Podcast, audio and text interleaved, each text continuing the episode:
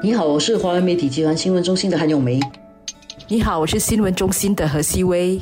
这种会员啊，总算破百万了嘛？因为我记得很多年前就讲说要以一百万为目标，那我常常就很好奇，哎，Fair Price 啊，就是这种评价这么多人去，要吸引一百万的会员，应该不是很难嘛？怎么以一百万为目标呢？而且这个目标好像是谈了很多年，现在终于实现了。所以这种的这个会员呐，跟我们的概念之中的这个这种平价的会员啊。有什么不同？其实真的是很大不一样的。我们先说在二零一一年，其实就已经定下这样的一个目标了。当时是啊林瑞生的年代啦，当时他是希望说二零一五年就可以达到一百万的目标，可是居然慢了六年那么多哈。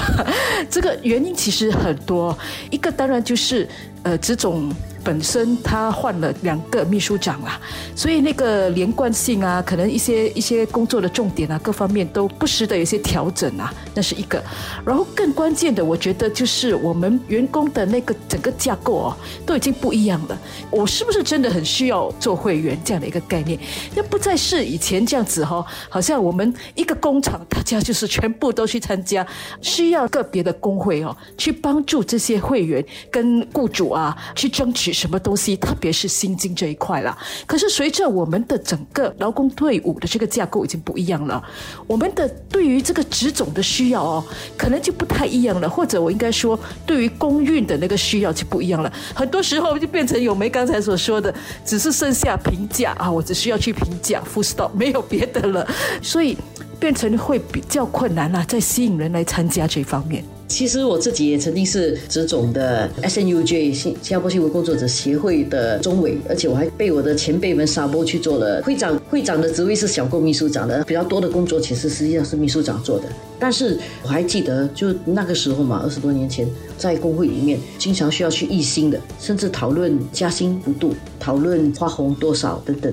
那个时候啊，很多人就加入工会的。但是后来呢，大家的工作形式已经不一样了，就开始有个转变。我想现在的那个形势就更加如此了，因为对这种来讲，在招募会员上，他如果不转型的话，他很难吸吸引到人。因为现在如果你是一个自由业者。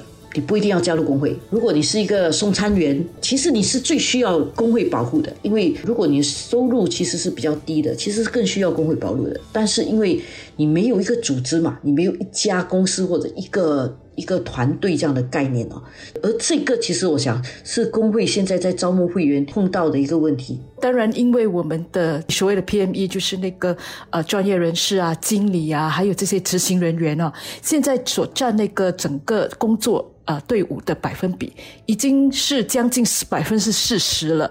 就这些人哦，更不需要人家去代表我去议薪，根本我的薪水呢是看我我的表现啊，各方面这样来决定的，已经不一样了。当你的那个 PME 占的那个人数已经比较多的时候，PME 可能需要的不再只是集体的方便，更多的可能是个人的，好像可能是啊，我需要很多的培训、职业啊的发展。方面呢，是不是有有人可以给我辅导？甚至是如果我失业的时候，是不是有人可以来帮我找工作、配对工作？这个 PME 或者是比较白领的工作啊，它更多需要的是一种就业上面公平雇佣的一个保护，未必是那种啊，你帮我争取我的加薪多少那种集体协议式的东西。而这一点其实就使到这个职种的工作越来越难，因为以前呢，本来我就。代表一百个员工，现在每一个人都是自己的一个个体，然后工会一个一个去代表，其实工作就会变成很多，所以他要提供的的那个服务啊，工会要提供的利益跟便利啊，就超过了以前所做的事情了。他要提供刚才细微讲的这种培训啊。职业辅导啦，下来的职业配对啦，或者失业之后要怎样保护员工啊？我觉得是比较 sophisticated、比较复杂一点的需求了。更进一步哈，如果说我要吸引你来加入工会，我当然就要想。我要怎么做，你才会被我吸引到了？所以一个方法可能就是要从你的家人着手了。就是说，我不只是想到你这个加入了之后会有什么好处，而是我要帮你想你的整个家庭会怎么样受益。除了说可能我失去工作啊，除了职总会给额外的援助，还有呢，就是可能就是去职总啊超市去买东西，平价超市买东西的时候，是不是可以有更多的优惠？然后我的孩子如果生病了，他去职总属下的药房啊，会有怎么样的折扣等等？所以你我变成要从这样的一个角度去想了，所以这个也是职总的一个挑战了。这让我想起我们以前的前总统王鼎昌嘛，他当当时在做职总秘书长的时候，他提了个口号 “Union for You”，就是职总为你的。现在大概要变成 “Union for Your Family”，职总为你家人的全家人的职总这样的概念呢，才能够让会员们觉得受到更大的保障吧。